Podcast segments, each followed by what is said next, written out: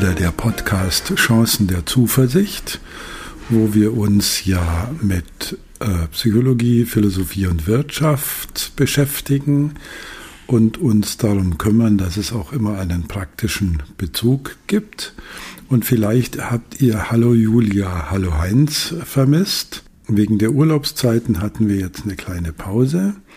Und damit wir unsere Hörerinnen und Hörer nicht so ganz alleine lassen und wir uns auch nicht so ganz alleine fühlen, haben wir beschlossen, dass ich heute mal einen ganz kurzen Podcast alleine bestreite. Was uns sehr gefreut hat, dass einige uns gefragt haben und auch geschrieben haben, wann der nächste Podcast kommt und äh, eine Hörerin sogar geschrieben hat, sie wartet schon ungeduldig auf unseren nächsten Auftritt. Also heute mal nur ich und sehr kurz. Ich möchte euch was erzählen über das Buch von Daniel Kahnemann mit dem Titel Noise, also was man mit Geräusch oder Rauschen übersetzen kann. Und insofern ist äh, die Julia doch dabei, weil sie hatte mir empfohlen, dieses Buch zu lesen. Und ich habe auch mal reingelesen und bin dann hängen geblieben und habe es durchgelesen und äh, möchte mal ganz kurz erzählen, was der Nobelpreisträger mit seinem nächsten Werk sich als Projekt vorgenommen hat.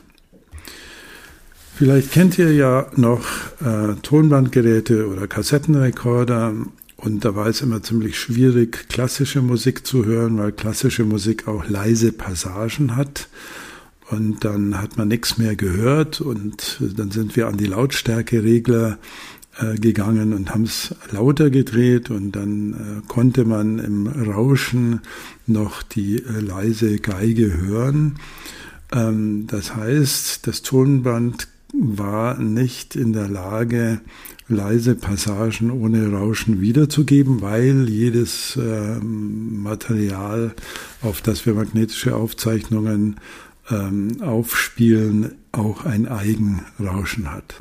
Und die Technik spricht von Signalrauschabstand, also je deutlicher sich das, sich das Signal vom Rauschen abhebt, umso klarer hören wir es. Also auch auf dem schlechtesten äh, Kassettenrekorder hätten wir noch ein Trompetensolo oder einen Paukenschlag gehört.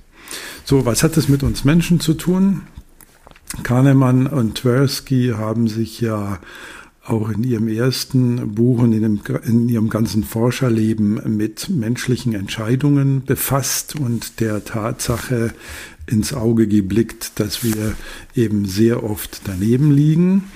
Und in Neues geht es auch nochmal darum, diese fehlerhaften Urteile, die wir manchmal treffen, ein bisschen auseinander zu. Und äh, bei diesen fehlerhaften Urteilen gibt es zwei große Klassen.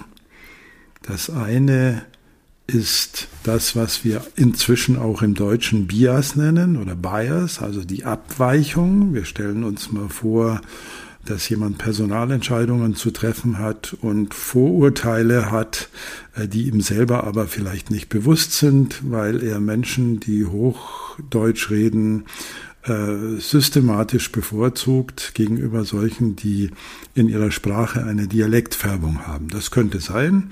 Das wäre dann ein systematischer Fehler und das bezeichnet man als Bias.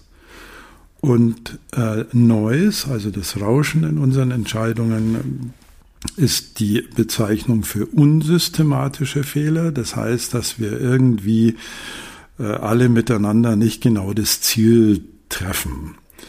Interessant dabei ist, dass man Neues auch feststellen kann, ohne dass man weiß, was der richtige Wert ist. Also bei Bias müssen wir ja wissen, von welchem richtigen Wert weichen Urteile denn eigentlich ab.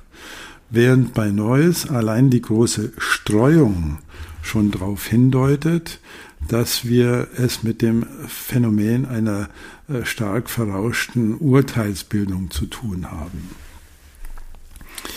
Ich möchte mal das Beispiel zitieren, mit dem Kahnemann einsteigt, äh, nämlich mit einem Richter Marvin Frankel, der in den 70er Jahren Gerichtsurteile in USA untersucht hat und ähm, dabei Erschreckendes herausfand über die große Varianz dieser Urteile bei sehr vergleichbaren Vergehen. Also Beispiel, zwei Männer, die beide nicht straffällig waren vorher, wurden wegen Einlösung gefälschter Schecks über 58,40 Dollar oder 35,20 Dollar verurteilt. Ungefähr zur gleichen Zeit in verschiedenen Bundesstaaten. Der erste bekam 15 Jahre Gefängnis und der zweite 30 Tage. 15 Jahre, 30 Tage. Wir wissen jetzt nicht in dem Fall, was das richtige Urteil ist. Also wir haben vielleicht ein Gefühl dazu. Aber man kann auf jeden Fall sagen, dass es sich da um Neues handeln muss, weil es kann nicht sein, dass vergleichbare Dinge komplett unterschiedlich beurteilt werden.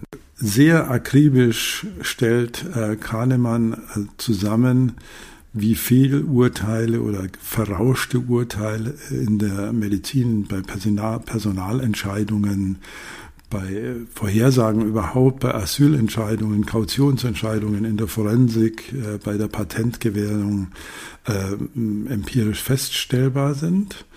Und dann geht es ihm natürlich um die Frage, was können wir denn tun, damit der Urteilsprozess selbst besser wird.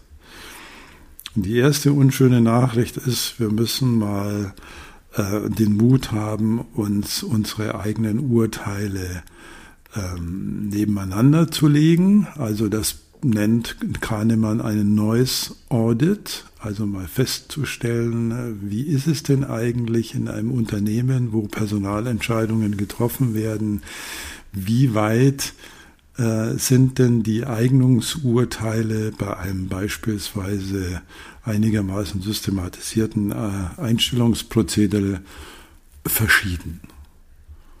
Und da sieht man schon einen, einen ersten Ansatz, dass man, um Neues festzustellen, unterschiedliche und unabhängige Beurteiler braucht. Also in dem Moment, wo sich mehrere Menschen zusammensetzen und dann sagen, äh, wie ist denn die Franziska Meyer oder der Hans Schmidt jetzt geeignet für den Job, den wir hier anzubieten haben. In dem Moment, wo die zusammensitzen, sind schon gruppendynamische äh, Prozesse wirksam und das Neues wird unterdrückt ähm, dadurch wird es aber nicht besser, weil wir uns damit einen Bias einhandeln.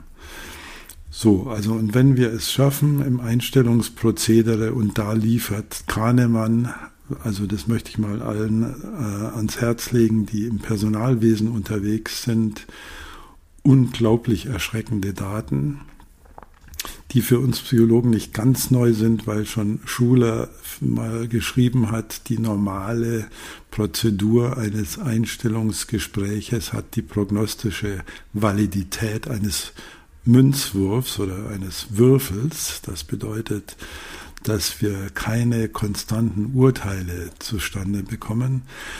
Also allen, die, die mit Einstellungsprozeduren zu tun haben, empfehle ich das mal zu lesen, was Kahnemann da an empirischen Daten über die verrauschten Urteile äh, mitbringt.